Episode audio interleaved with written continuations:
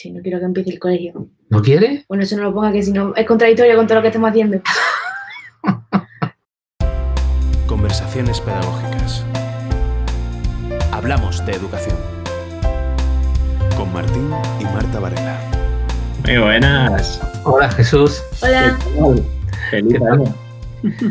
Feliz año. ¿Cómo va las mini vacaciones? ¿Bien o no? Bien, bien, bien. La verdad es que desconectando bastante.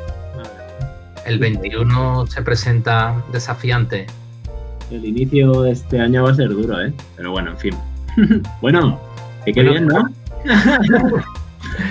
Eh, muchas gracias Jesús por querer estar con nosotros. Nunca mejor dicho lo de querer porque nos has estado escribiendo mensajes para que no se nos pasase. Sí, sí, genial. Yo tenía muchas ganas. Jesús Manso es un estudioso de la educación.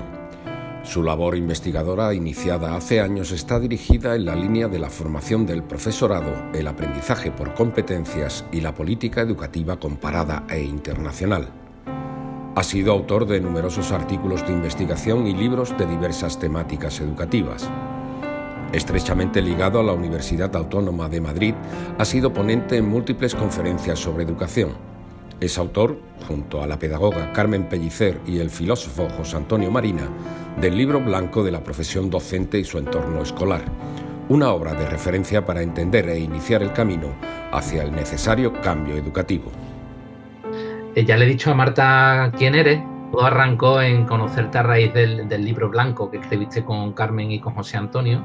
Y le explicaba acá a Marta que ese libro ponía un poco sobre la mesa el debate profundo de la necesidad de un cambio educativo que arrancase desde la formación y acompañamiento continuo a los que son los profesores, que son, digamos, el, como la primera línea de batalla y donde en las manos de quien recae la responsabilidad de, de educar y educarnos. Y cuando yo le comentaba esto a Marta, yo le decía a ella, digo, a ver, Marta, ¿tú qué hubieses puesto en ese libro? A ver, yo, por lo que yo vivo en clases y todo eso, medir el nivel de empatía que puedan tener, porque yo creo que es muy importante para poder entender, entendernos a nosotros y todo eso con otros problemas. Después, eh, a la hora de explicar un temario algo, cómo gesticulan, cómo se expresan y todo, porque hay profesores y profesores y hay algunos que, por mucho que te expliquen, tú no, no eres capaz de seguirle, o sea, y hay profesores que por cómo se expresan y todo eso, pues te enganchan más. Por ejemplo, esas dos cosas, ¿no? Ujú. Parece que está enunciando Jesús lo que nosotros llamamos estándares profesionales, ¿no? Eh, porque está hablando de conocer a los alumnos, está hablando de, de cosas de comunicación y si siguiese los iba a nombrar todos casi sin darle pie. En- ahí has trabajado tú mucho y algo parece que va a tocar en quizás en lo que se propone en la ley. ¿Tú piensas que ha habido avances desde esa propuesta un poco más elaborada que se hizo desde el libro blanco? Mm. Bueno, yo creo que el- la cuestión de la profesión docente, yo creo que todos estamos de acuerdo que los profesores son esenciales en la, en la educación. Vamos, que, que no podemos aprender si no es con los profesores. Es verdad que ahora tenemos muchas otras cosas, muchas herramientas, pero todas esas herramientas tienen que venir pues, de la mano de un profesor que sepa muy bien cómo poder mostrárselas y acompañar los procesos que son muy difíciles. Lo que pasa en las cabezas de las personas cuando aprendemos, pues es un proceso muy difícil y es muy importante que haya expertos, eh, que esos son los profesores, expertos que saben cómo se producen esos procesos y cuál es la mejor manera de, hacerlo. Y también, pues, acondicionar la situación para que esos aprendizajes eh, pues, se produzcan de la, de la mejor manera y de una manera también, en la medida de lo posible, con cierta individualización, ¿no? Que decimos. Y bueno, y en ese sentido es verdad, yo recuerdo cuando nos dieron por ese libro, nos dieron un, un reconocimiento, el premio Magisterio. Y yo ahí decía que los, que los docentes son los que encarnan al final las, las leyes. Entonces, bueno, pues los, los papeles y las leyes son importantes que estén bien, pero al final quien va a estar en el día a día con los alumnos, pues son los profesores. Entonces, en ese sentido es fundamental que ellos también sean cuidados de la mejor manera posible para que puedan desarrollar lo mejor posible su, su trabajo. Y es verdad que esa tarea, pues en España llevamos mucho tiempo dándole vuelta y no termina de, de hacerse nada, ¿no? A nivel legal debería poderse hacer el famoso eh, estatuto de la profesión docente para poder en ese sentido asumir toda la complejidad de la profesión desde que empieza, empiezan a formarse en la universidad, pues hasta que jubilan. Ese fue un poco el esfuerzo que intentamos hacer en, ese libro, reflexionar no solamente sobre un momento concreto en la, en la profesión, sino desde la formación inicial, el acceso y siguiendo con toda la carrera profesional, pues después qué pasa en las universidades, cómo se accede a, las, a la profesión, en los centros públicos, en los centros concertados y privados, y después, pues, cómo se va incentivando esa carrera para que los profesores tengan también una formación continua y unas condiciones profesionales adecuadas. Para poder responder a eso que, decía Marta, que me parecen dos, cosas muy importantes las que ha dicho, ¿no? Creo que ha puesto de manifiesto la complejidad de la educación, o sea, la educación, pues es, por supuesto, transmisión de conocimiento, pero esa transmisión de conocimiento también está en el marco de unas relaciones que, que también son eh, afectivas en ocasiones y en cualquier caso complejas y por lo tanto pues también hay que, atenderlas. Y después ella también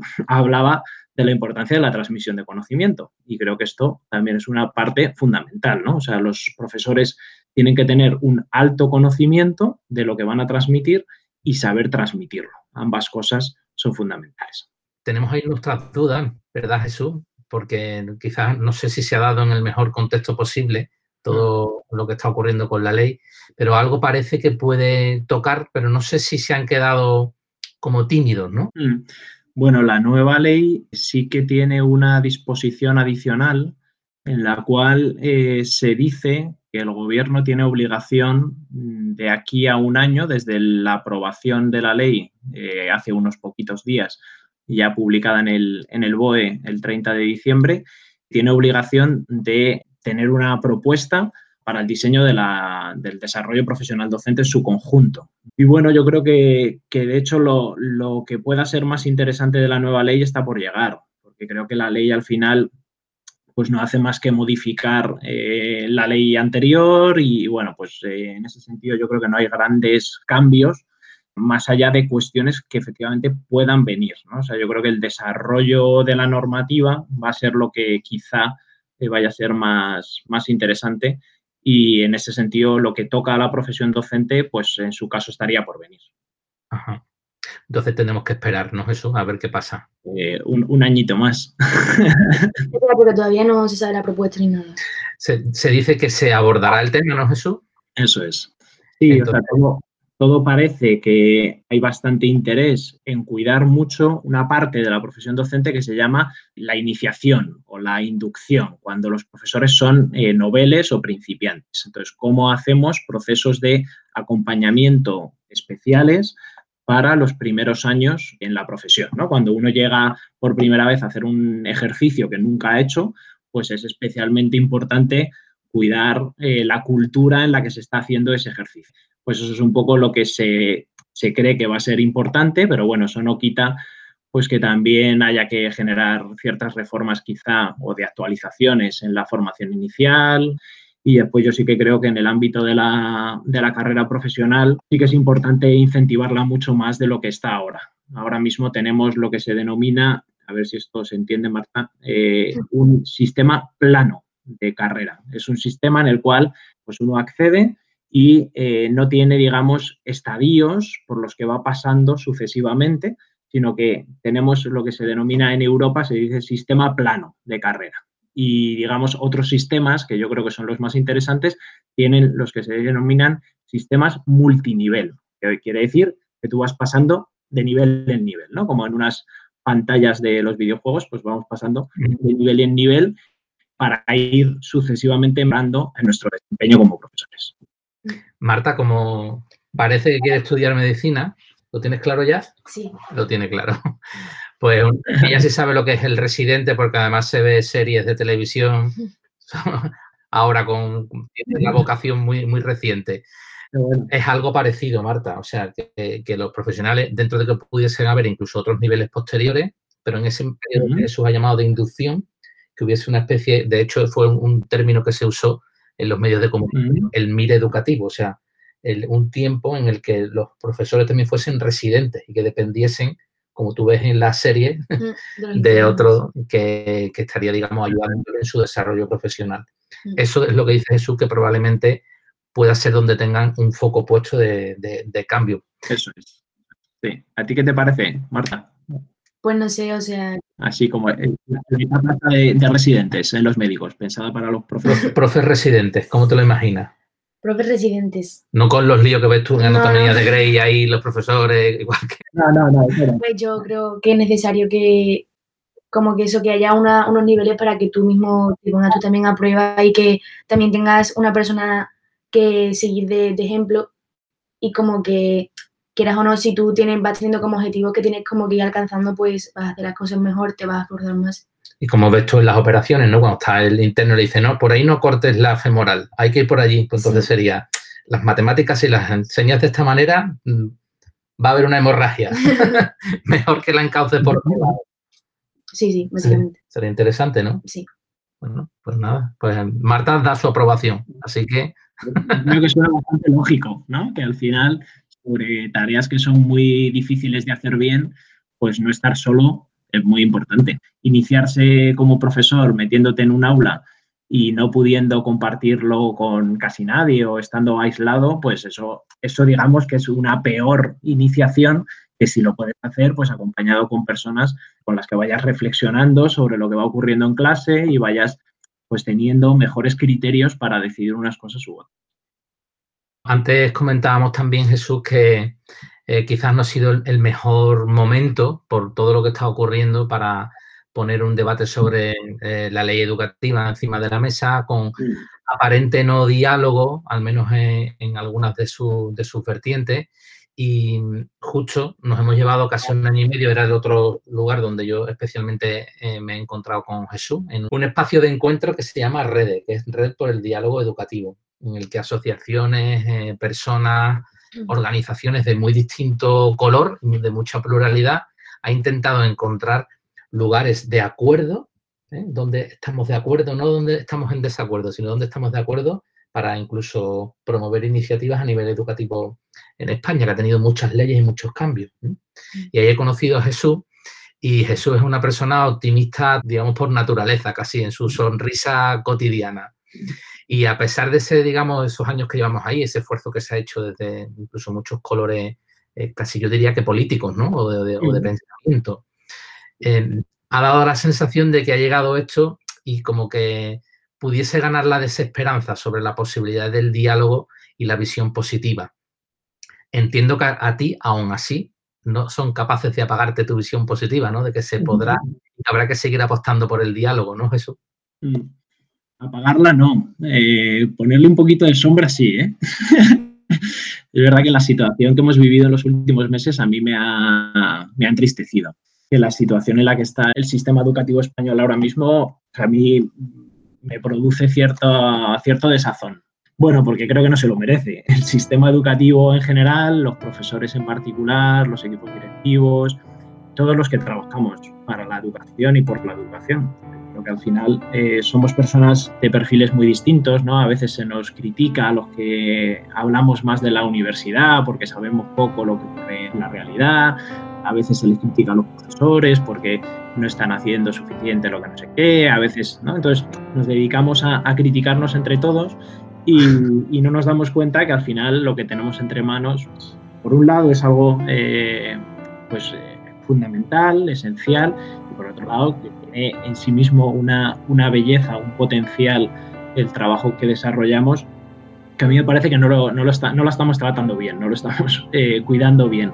Y todo el, todos los últimos meses, pues yo creo que han sido duros en ese sentido. ¿no? Es verdad que todo el proceso de las enmiendas, eh, que también ahí hicimos un trabajo interesante con Carmen, pues ha sido un trabajo en el cual en el que se han cambiado cuestiones no menores de la ley a través de las, de las enmiendas y ese es un proceso que, yo creo que históricamente no lo habíamos vivido tanto en España, ¿no? el, que, el que las enmiendas pudieran servir para cambiar tanto la ley y poner los focos en cuestiones que no son especialmente educativas o pedagógicas. ¿no? Yo creo que en ese sentido sí que es muy importante que retomemos de nuevo el debate pedagógico y el debate educativo y no tanto el debate político. O sea, creo que Red por el Diálogo Educativo quiere poder hablar con la política y creo que sí que era nuestra vocación el poder incidir en la política, pero desde el ámbito de la educación y de la, pedagogía. Yo creo que ahí es donde tenemos que seguir pues trabajando. Y en ese campo yo sí que es en el que sigo siendo muy optimista,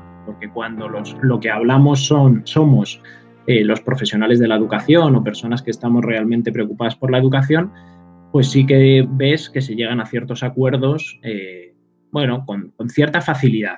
no, no, voy a decir que sea una cuestión sencilla, pero bueno, eh, se llegan a acuerdos, ¿no? Hablando sí que se llegan a acuerdos y yo eso sí que me sigue pues demostrando la, necesidad pues, de ser optimista en este tema, seguir trabajando por este tema y, bueno, pues en la medida de lo posible, pues dar una imagen de la educación más esencial, más de ir a la esencia de lo que es la educación, del desarrollo integral de las personas y por lo tanto también del desarrollo de, del conjunto de, las, de la sociedad.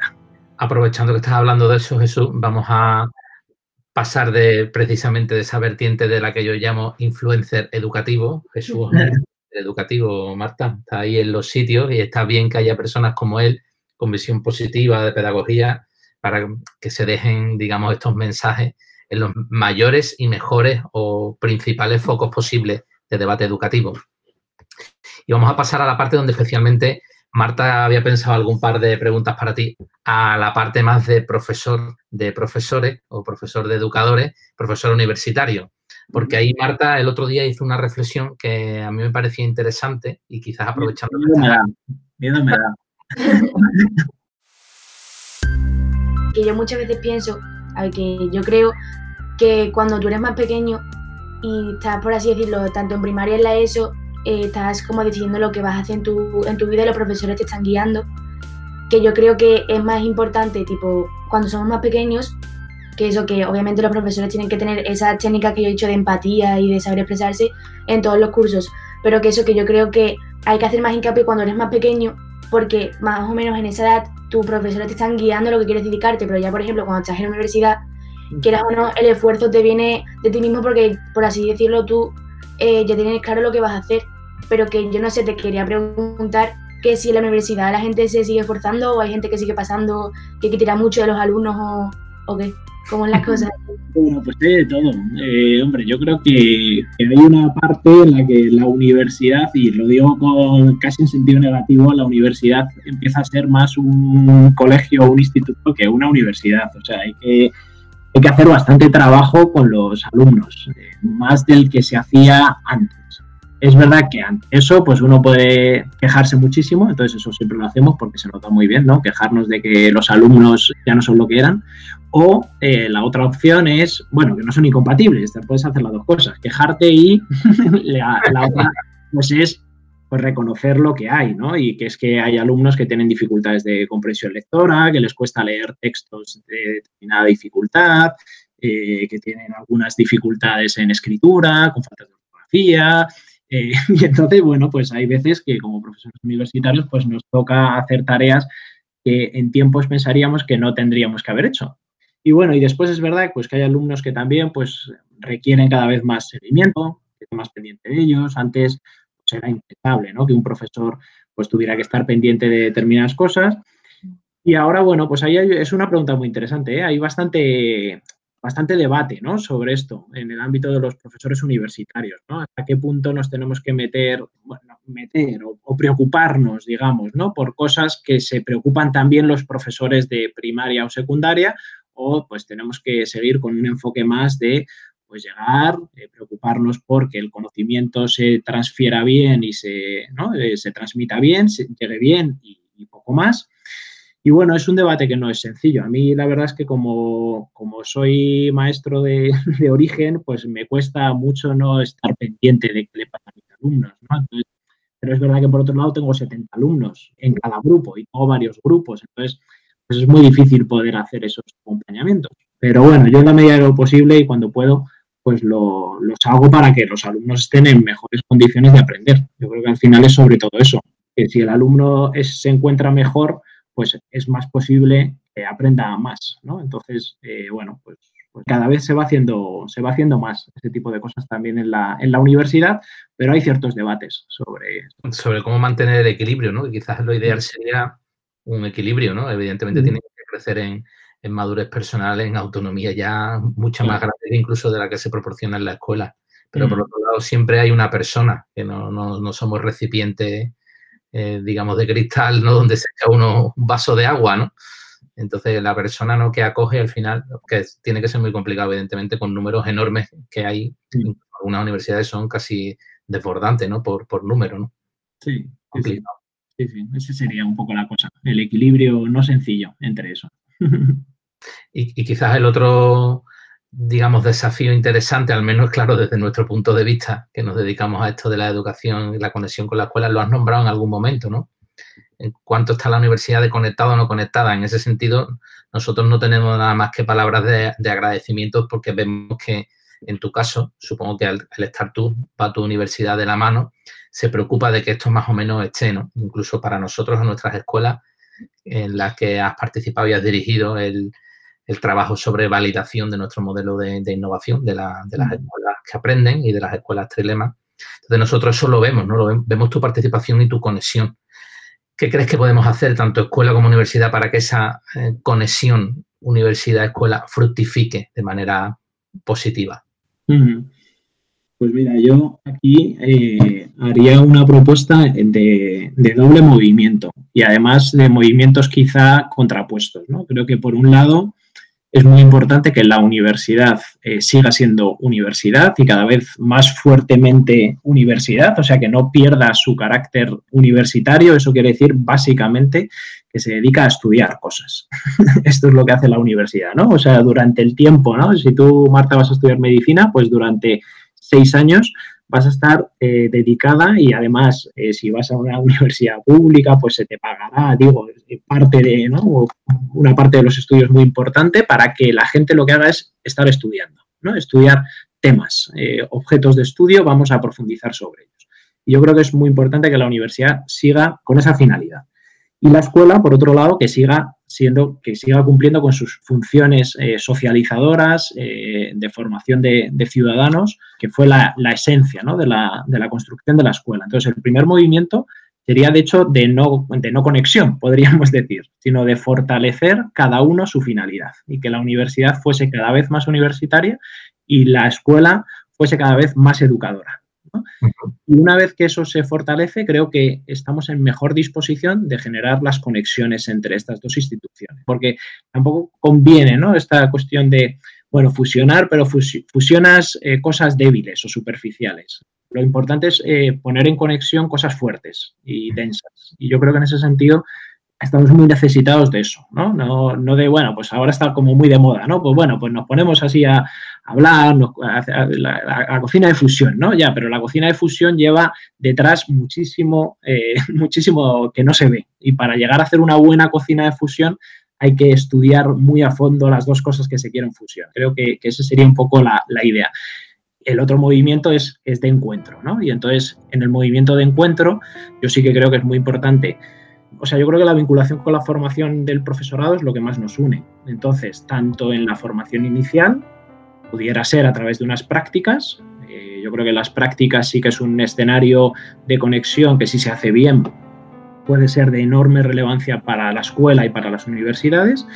Y después también, incluso yo creo que, en la formación permanente, la formación continua, también se podrían eh, hacer ciertas eh, vinculaciones. Y quizá eh, otra vía de, conexión sería la investigación. Investigación o transferencia de la investigación. Y en sentido horizontal, es decir, eh, no dando por supuesto que es la universidad la que lleva el conocimiento exclusivo a la escuela, sino que también en la educación, en las escuelas, se genera muchísimo conocimiento educativo. Los profesores están generando conocimiento educativo continuamente, todos los días. Entonces, ese conocimiento educativo que se genera de manera más implícita y más práctica, creo que también es muy interesante que tenga su, devolución en el ámbito universitario. Es que además sería tremendamente interesante, ¿verdad? Que, esas intuiciones del, día a día que tienen muchos profesores, que tenemos en muchas escuelas, pudieran tener ese refrendo que hoy día se pide más que nunca. Yo creo que también eh, hemos pasado esa especie de eclosión de la innovación por la innovación y hay una cierta resistencia en las escuelas diciendo que habrá que hacerse si, y todo el mundo pone la palabra científicamente, es sostenible, pues quizá digamos esa parte de investigación, esa conexión ahí debemos crecer porque sería muy, muy interesante que pudiésemos poner palabras eh, científicas de investigación en lo que vamos haciendo, precisamente para apoyar los buenos proyectos educativos y las buenas iniciativas profesionales que se dan en las escuelas, ¿no? Completamente, de acuerdo.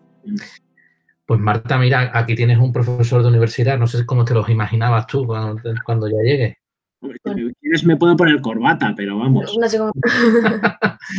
no sé cómo imaginarme. o, sea, o sea, yo, lo, yo siempre tengo la idea de que a lo mejor son más serios. Sí. ¿Sabes? Podría Sí, ser. Las mayorías yo creo que son más serios que yo, ¿eh? Eso también es verdad. No, sí, desde luego, tú, tú serio no, no pareces, no pareces. Pero luego es muy serio en la investigación, en el Claro. rigor, en, el- en la búsqueda. Ya, porque es que yo no sé por qué siempre digo ay, lo, lo que pienso, pero que es verdad que se puede hacer mucho esfuerzo para intentar fusionar esas dos cosas, la universidad y los colegios y todo, pero que después el alumno, si no pone de su parte, que no, no se va a conseguir nada, ¿sabes? Por mucho que hagan los profesores. Por eso hay una parte del trabajo que queremos ir haciendo también en este cambio educativo, es tocar esa tecla, como hemos visto también en otras charlitas, ¿no? Pero es verdad que el esfuerzo que dices tú ahora, Marta, también es fundamental. Claro, claro que sí. O sea, al final, la, la posibilidad de que el estudiante esté esforzándose es una es, es imprescindible. Nadie puede aprender por nosotros, nadie se puede meter en nuestra cabecita y funcionar, ¿no? Sino que, que tenemos que ser cada uno de nosotros los que de- aprendamos y por lo tanto el esfuerzo tiene que, que estar presente siempre.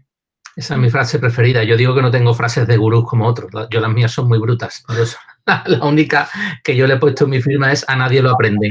Es. Sí, Entonces, es muy importante, ¿eh? Eh, que hay cosas que tenemos y que nos pueden dar, pero el aprendizaje no nos lo pueden dar. Eh, No.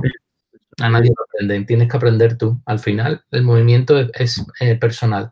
Sí. Otra cosa es que cuando somos más pequeñitos, ¿no? Porque queremos agradar a papá, a mamá, queremos agradar a la seño, eh, quiero sacar mejor nota o quiero superarme. O sea, hay, hay cosas que, que te sacan y tú puedes desde fuera poner los condicionantes que hagan tirar de ese movimiento de voluntad, pero al final aprender aprendes tú y solo tú. Sí. Pues nada, ¿tienes alguna pregunta más para Jesús?